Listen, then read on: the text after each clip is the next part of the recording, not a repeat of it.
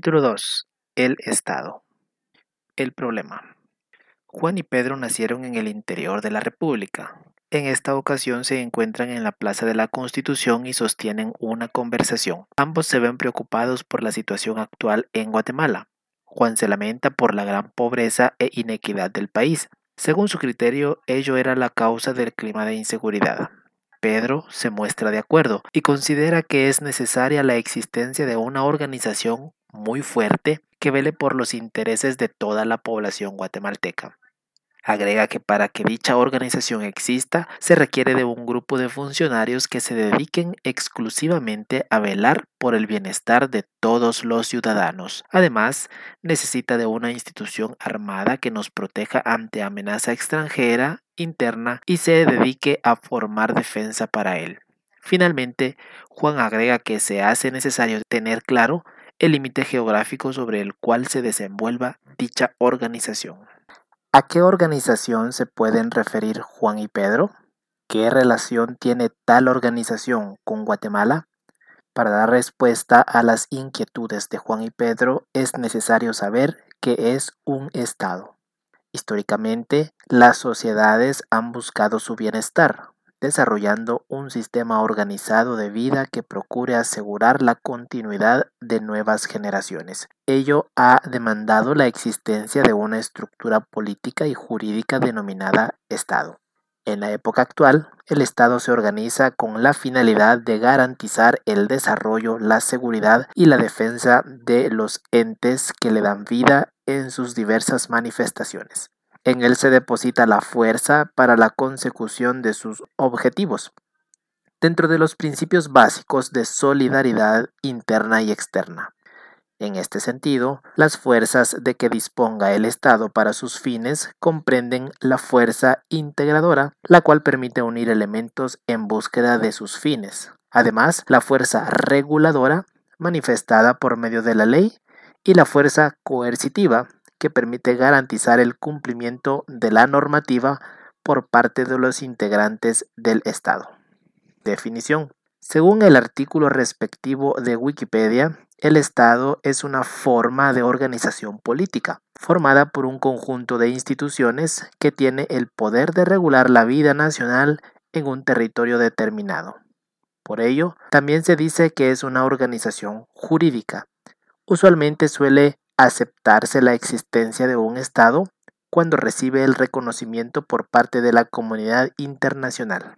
Algunos autores definen el Estado como el conjunto de instituciones que poseen la autoridad y potestad para establecer las normas que regulan una sociedad, teniendo soberanía interna y externa sobre un territorio determinado, Max Weber en 1919 define el Estado moderno como una asociación de dominación con carácter institucional que ha tratado con éxito de monopolizar dentro de un territorio la violencia física legítima como medio de dominación y que, a este fin, ha reunido todos los medios materiales en manos de su dirigente y ha expropiado a todos los funcionarios estamentales que antes disponían de ellos por derecho propio, sustituyéndolos con sus propias jerarquías supremas. Por ello se hallan dentro del Estado instituciones tales como las Fuerzas Armadas, la Administración Pública, los tribunales y la policía, asumiendo pues el Estado las funciones de defensa, gobernación, justicia, seguridad y otras como las relaciones exteriores. Probablemente la definición más clásica de Estado fue la citada por el jurista alemán Hermann Heller, quien define al Estado como una unidad de dominación independiente en lo exterior e interior que actúa de modo continuo con medios de poder propios y claramente delimitado en lo personal y territorial. Además, el autor define que solo se puede hablar de Estado como una construcción propia de las monarquías absolutas del siglo XV, de la Edad Moderna. No hay Estado en la Edad Antigua, señala el reconocido autor. Asimismo, como evolución del concepto se ha desarrollado el Estado de Derecho, por el que se incluyen dentro de la organización estatal aquellas resultantes del imperio de la ley y la división de poderes, ejecutivo, legislativo y judicial, y otras funciones más útiles, pero propias del Estado, como la emisión de moneda propia. Existen algunos conceptos que la población suele confundir. A continuación explicamos las diferencias entre el concepto de Estado y los de gobierno y nación. El concepto de gobierno se refiere solo a la parte generalmente encargada de llevar a cabo las funciones del Estado, delegando en otras instituciones sus capacidades. El gobierno también puede ser considerado como el conjunto de gobernantes que, temporalmente, ejercen cargos durante un periodo limitado dentro del conjunto del Estado. Tampoco equivale totalmente al concepto de carácter más ideológico de nación, pues que se considera posible la existencia de naciones sin Estado y la posibilidad de que diferentes naciones o nacionalidades se agrupen en torno a un solo Estado. Ejemplo, dentro del Estado español existen varias naciones autónomas, como Cataluña y el País Vasco. Comúnmente los estados forman antes denominados Estado-nación, que aunan ambos conceptos siendo habitual que cada nación posea o reivindique su propio estado. Los estados se transforman dentro de diferentes eventos e hitos históricos que inciden en la vida de las naciones, para el caso de Guatemala, del proceso continuo de transformación deriva en la década de los 80, el deseo democratizador plasmado en la Constitución Política de la República promulgada en 1985, lo cual establece los mecanismos de relación Estado-sociedad, preceptuando los valores, principios y normas de jerarquía suprema. Existen distintas formas de organización de un Estado, pudiendo abarcar desde concepciones centralistas, Guatemala, a las federalistas, Alemania, México, o las autonomistas, España, en las que el Estado permite a las federaciones, regiones o a otras organizaciones menores al Estado el ejercicio de competencias que le son propios, pero formando un único Estado, lo que sucede por ejemplo en Suiza y Estados Unidos. No todos los estados actuales surgieron de la misma manera ni han tenido la misma evolución. Los estados son construcciones históricas de cada sociedad. En algunos casos surgieron tempranamente, como por ejemplo el Estado Nacional inglés. En otros casos lo hicieron más tardíamente, como el Estado Nacional alemán. Así, todos los territorios atraviesan un largo proceso hasta alcanzar esa calidad de Estado pleno que solo será tal en la medida que ese Estado haya logrado con éxito todos estos requisitos. Todo esto hace que el Estado sea una de las más importantes formas de organización social en el mundo, ya que en cada país y en gran parte de las sociedades se postula la existencia real o ficticia de un Estado. Sin embargo, la creación de entes supraestatales como la Unión Europea ha modificado el concepto tradicional de Estado, pues éste delega gran parte de sus competencias esenciales en las superiores instancias europeas, económicas, fiscales, legislativas, defensa, diplomacia, permeándose así la soberanía original de los estados. Otros grupos sociales que se consideran en la actualidad como estados no son tales, por tener tan mermadas sus capacidades y funciones en favor de otras formas de organización social. Por ello, es importante conocer los atributos que distinguen a un Estado de otras instituciones. Funcionarios estables y burocracia. Es necesario que exista un cuerpo de funcionarios que esté abocado de lleno al funcionamiento administrativo y manejo eficaz de su nación. Monopolio fiscal. Todo Estado debe poseer el completo control de las rentas, impuestos y demás ingresos para su sustento. Utiliza su burocracia para este fin. Ejército permanente. Se precisa de una institución armada que lo proteja ante amenaza extranjera e interna y se dedique a formar defensa para él. Monopolio de la fuerza legal. Todo Estado debe desarrollar el uso exclusivo y legítimo de la fuerza para poder asegurar el orden interno. Es por eso que el Poder Legislativo crea leyes que son obligatorias. El Poder Ejecutivo controla con el uso de mecanismos coactivos su cumplimiento y Poder Judicial las aplica y ejecuta con el uso de la fuerza que es legítimo. Elementos del Estado. El Estado se compone de cuatro elementos fundamentales. Población, territorio, gobierno y conjunto de leyes y normas. Enseguida explicamos en qué consiste cada uno de ellos. Población. Es el conjunto de personas, hombres y mujeres que viven en un territorio determinado. Las personas pueden ser nacionales o extranjeras. Las nacionales son reconocidas como ciudadanos y ciudadanas y pueden participar en la vida política del país. La población es la pluralidad de seres humanos que puede ser contada. Cada 10 años se lleva a cabo en nuestro país un censo de población que permite saber cuántos guatemaltecos y extranjeros somos, qué edad tenemos, a qué sexo pertenecemos y muchos otros datos relativos a características sociales, económicas y culturales. El organismo encargado de registrar, sistematizar y difundir esta información es el Instituto Nacional de Estadística, INE. La nación es un conjunto de personas que ha reunido a través de la historia una serie de elementos que los une y otorga características particulares. Territorio. Es el espacio geográfico en que se desarrolla la población de un estado. Toda población requiere de un terreno para vivir desplazarse, realizar actividades de subsistencia, etc. El territorio guarda riquezas relevantes para el desarrollo de la población que habita en él.